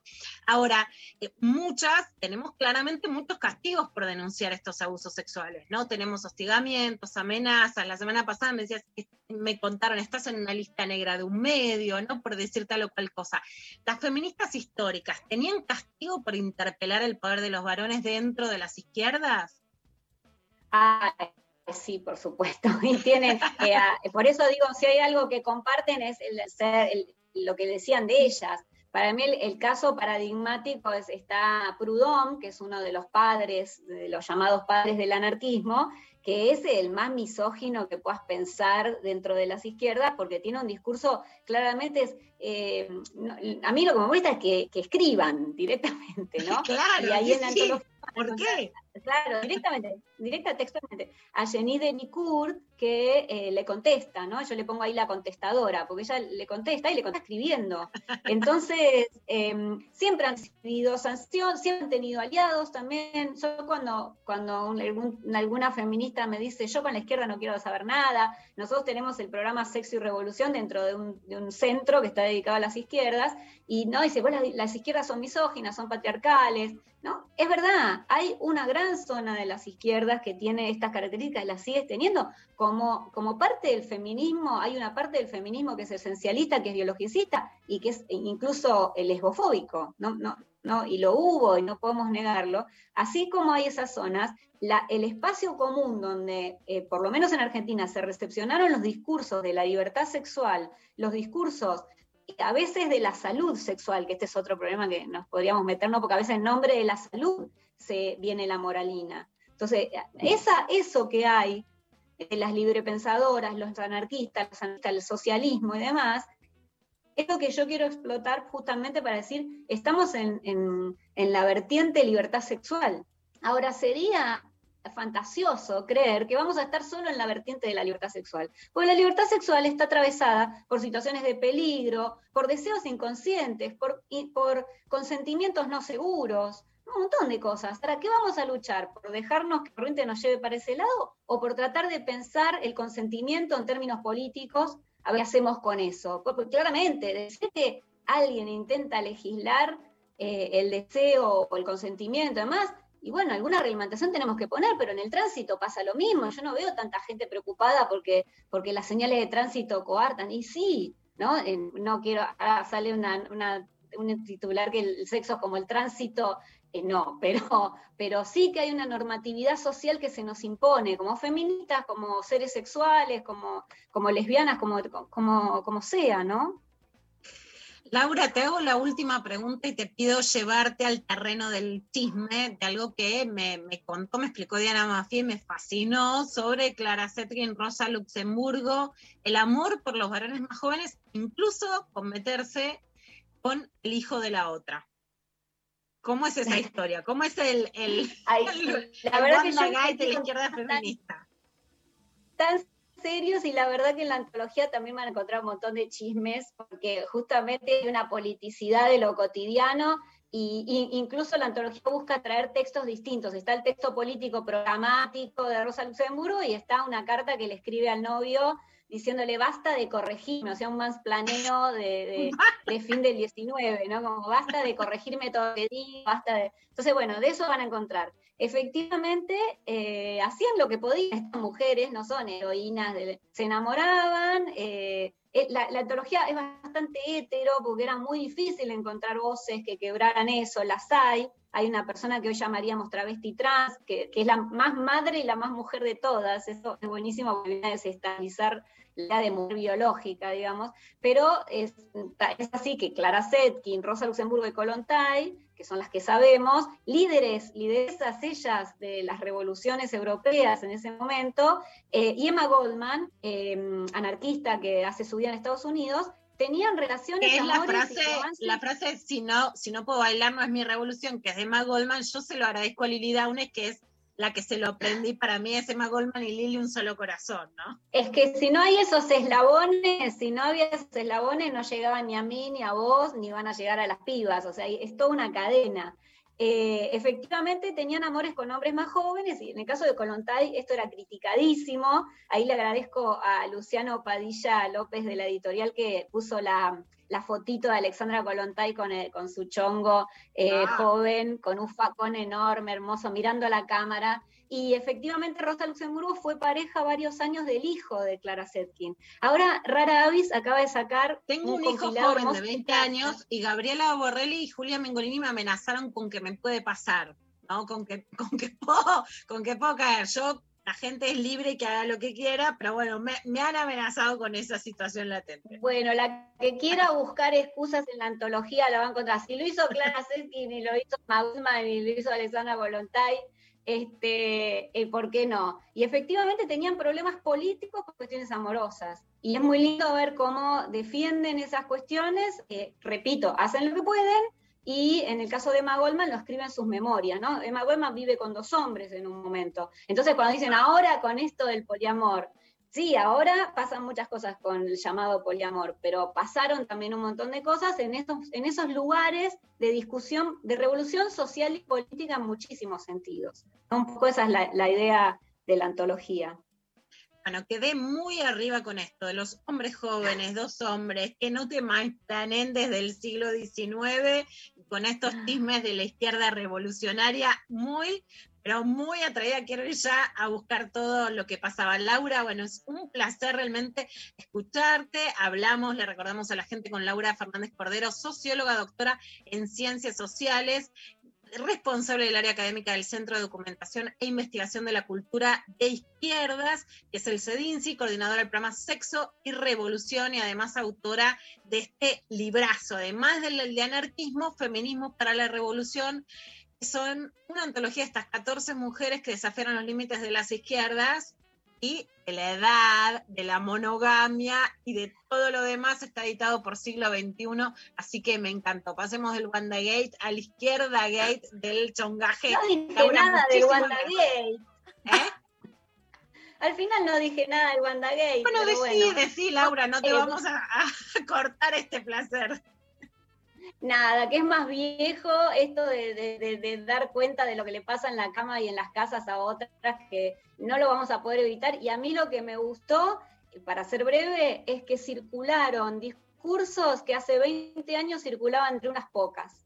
Y hoy poder discutir el lugar de la monogamia, ¿no? el lugar de, de la otra, el lugar de la responsabilidad afectiva del varón, más eso, chicas, no era parte de los medios hace poco y debemos a feministas previas o feministas grandes o a otras feministas, no quise decir viejas, pero lo digo con honor a viejas feministas, que lo decíamos, estábamos solas, o en los 90, cuando éramos más jóvenes, lo decíamos medio solas. Entonces, más allá de todo lo que se podría decir de este caso, que hoy se pudiera leer desde algunas lentes, a mí me, me resulta, este, que circulen esos discursos me resulta una muy buena noticia. Ahí está, Laura Fernández Cordero, WandaGate, buena noticia, estamos todos discutiendo de cama y amor y somos chismosas porque también podemos. Muchísimas gracias, Laura, un gusto muy grande y súper recomendadísimo. Gracias, besos a todas, besos María, besos Luciana, adiós. Un beso, un abrazo enorme, gracias. Eh, nos vamos a la pausa escuchándolo al Indio Solari con El Tesoro de los Inocentes y volvemos con más Lo Intempestivo.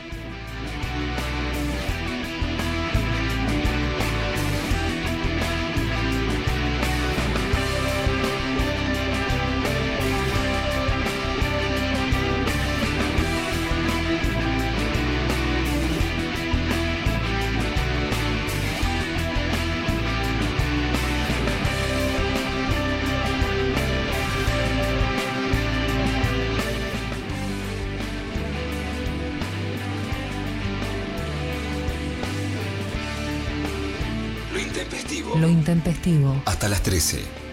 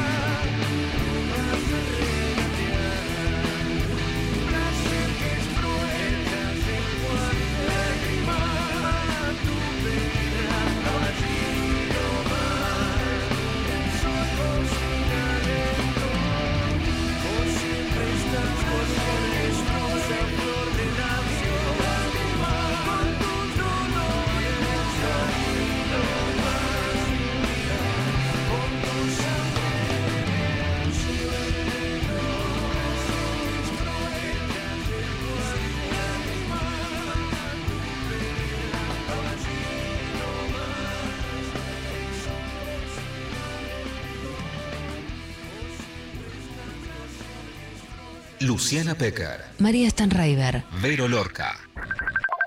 Estamos en Facebook. Nacional Rock 937. Espacio cedido por la Dirección Nacional Electoral. Sí a la casa propia. Sí a fabricar acá. Sí a vivir tu identidad como se te cante. Sí a pagar menos impuestos a las ganancias. Sí a cuidar el planeta. Urgente la ley de humedales. Sí a la igualdad. Sí a la educación pública. Sí a la ciencia argentina. Sí a que los dirigentes se sienten y se pongan de acuerdo. Sí a bajar la inflación y a recuperar el trabajo. Sí a volver a la cancha. Sí a sentirme más segura. Obvio que sí. Sí, claro que sí. ¿Sabes que sí? Sí. Sí. Re. Victoria Tolosa Paz, Daniel Goyán, candidatos a diputados nacionales por la provincia de Buenos Aires. Frente de todos, lista 507. Espacio cedido por la Dirección Nacional Electoral. Para que la seguridad y la tranquilidad vuelvan a las calles de la provincia. Diego Santilli, Graciela Ocaña, Facundo Manes, candidatos a diputados nacionales por la provincia de Buenos Aires. Lista 506, juntos.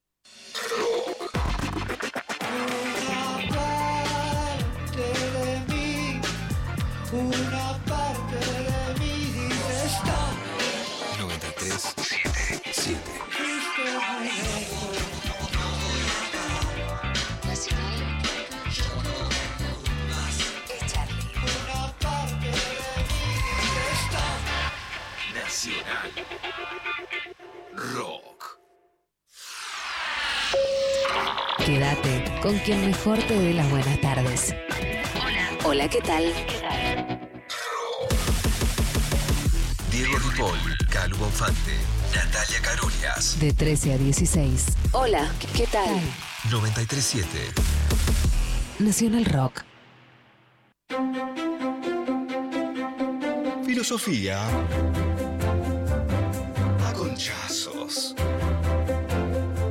Vero Lorca.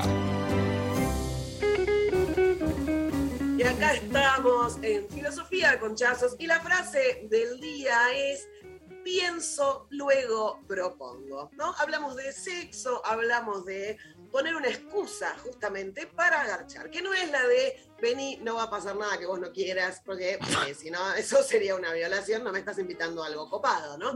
Sería, más, sería más algo así como, bueno, esas cositas que a veces hacemos para tirar una indirecta. Por ejemplo, llueve, da para hacer cucharita. Viste que decís, ay, está lloviendo, da para hacer cucharita, querés venir.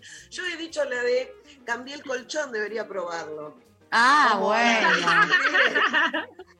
Directo, directo. Y entonces pregunté a la gente y me fueron mandando cosas que habían hecho. Me parece interesante compartirlas. Por ejemplo, uno me mandó que en vez de cucharita había que hacer empanada. ¿Ustedes saben cómo es el tema de la empanada? Ah, ya. Yo, yo le pregunté también y dije, ¿cómo es? Y me dijo, como la cucharita, pero con la carne adentro. No, señor. ¡No! o sea, no estuvo mal, me hizo reír, pero eh, la poesía. un Fuertísimo. poco. La banco, la banco. El repulgue me interesa. Claro. Otra me dijo que había dicho, compré lencería y vino. Buen punto, directo a los bifes, me parece Listo. muy bien, me divirtió. Después está la típica, ¿no? La de tuve un mal día, necesito contarte qué, qué me pasó, amigo. Mm, a mí con esa me fue muy mal. Yo ya esa la descarto por edad. Quiero saber si la anterior, que este, no se le habla a los hombres de tu problema, voy a terminar siendo moralista. Pero bueno, me ha ido muy mal en esa fase. Ahora, te traje un vino, va, retrocedo a la anterior, Vero. ¿Me la Sí. probás? Re, total, tengo un vino riquísimo para probar. Me Ay, encanta. todo lo que sea eh, tomar algo, ya está, o sea, a esta altura, gente, todo lo que sea un vino, una birra, un café, ya a esta altura cualquier cosa que se tome es una invitación para garchar. Me gusta esa mirada. Llegué a tomar un café y estaba en calzones. No, no, ¿qué tiene que ver? O al revés, dice, no, pero era un café. Ah, pero María dijo que todo era para agarchar. No, no. Esta, esta me gustó mucho. Dijo, eh, me compró una yogurtera y se la tenía que llevar a domicilio porque vendo electrodomésticos. Hermoso. Muy buena. Me Muy buena. En la pandemia ya no la uso. Hermoso, viene con la yogurtera. ¿no? Me encantó. Hermosísimo. Otra fue muy, muy directa, le gustaba el profesor y empezó a entrenar, porque le gustaba el profesor. Y ahí nomás lo invitó a cenar y luego a su casa. Ahí yo supongo que la que dijo, dale ocho más, fue ella, ¿no? Pero me encantó. Directo. Y tengo, tengo dos más que fueron muy graciosas. Me gusta eh, mucho. Si ya sabemos que nos vamos a dejar influenciar por los chabones que te estimulen para el bien. ¿Quién dice que no te va a importar el chabón? Entonces, que, que sean chabones que te estimulen para el bien. Obvio. Total, total. Y con creatividad, me gusta la creatividad. Este, por ejemplo, le dijo en la primera cita, si tenés leche condensada en tu casa, te hago el mejor flan que comiste en tu vida. Y ella tenía. Y fueron a la casa, pero el flan no lo probó. Esta golosa condensada, completamente Claro. de acuerdo, voto a favor. Hermoso. Pero un chabón que te dice, ¿tenés leche? en-?" Yo le invento, le digo que sí. Obvio que digo que sí. sí. Siempre. Y cuando llegamos ahí se había chino. acabado, no sé, hagamos Ay, qué otro pena. postre. Pero Bajo el chino y la compro, bajo el chino y la compro. En- Bajás en, en el medio en un kiosco, decís, parame en un kiosco, le decís al taxista, un segundo voy a comprar chicle. Comprá forros y una leche condensada. Claro, hermoso. Y la otra, ya me pareció un montón, pero el pibe llamó a su ex y le dijo que tenía miedo que su pareja, su última pareja reciente, o sea, la, la última, no la anterior, como era ella, le hubiera hecho una macumba para que nunca más tuviera una erección. Era mentira. ¿Entendés? No. Y fueron a garchar. Ahí Una entra la zorra, un montón. porque ahí entra la competencia. Ese es un montón, porque es un a saber que conmigo sí podés. Esa, ahí entra nuestra fantasía Entra de que vamos fantasía a de, lograr levantar todo. Claro, y el chaval le mandó eso. Así que bueno, no sé, si, si funcionó, fue magia. Porque la verdad que con esa excusa. Increíble. difícil. Pero bueno, claro, hay que poner excusas para agachar creativas y divertirse, básicamente. Muy bien. El consejo de hoy de filosofía con chazos. Gracias, Vero. Eh, como siempre, un placer. Eh, bueno, les cuento que se termina el programa. Tenemos eh, una ganadora eh, del libro. gana Laura, que Laura Pérez, que nos mandó su audio diciendo hay una galletita para cada persona y que banca las alternativas en relación a los alfajores, a la, bueno, todo La lo que. No es la diversidad. Para Laura, el libro, ahí la producción se contacta con ella. Le mandamos un abrazo enorme. Les cuento que eh, las- eh, en las redes la votación fue te- terrible la diferencia. Hay en Instagram Alfajor 83%, Galletita 17%, creo que nunca pasó algo de este tenor. Tremendo. Nunca nos pasó, creo. Y en Twitter 73 contra 27. Así que, bueno, ganador del día de la grieta de hoy, el alfajor, Eva llora, pobre, bancando la galletita, pero con la ganadora, con Laura, claro que sí. Pasate Eh, el culo de alfajor, Eva, pasate el culo de alfajor. un mixto. Total. Bueno, gracias a Bere y a Maxi por estar operando técnicamente hoy el programa. Gracias, Vero Lorca. Eh, Placer. un beso enorme. Gracias, Lula. Nos reencontramos mañana eh, con mucho más todo. Eh, nos reencontramos mañana. Gente, eh, nos vamos escuchando a Eruca Sativa con el tema Día 1000. Gracias, Mariana Collante, Eva Díaz, Lali Rombolá. Hasta mañana. Un beso a todos. Adiós.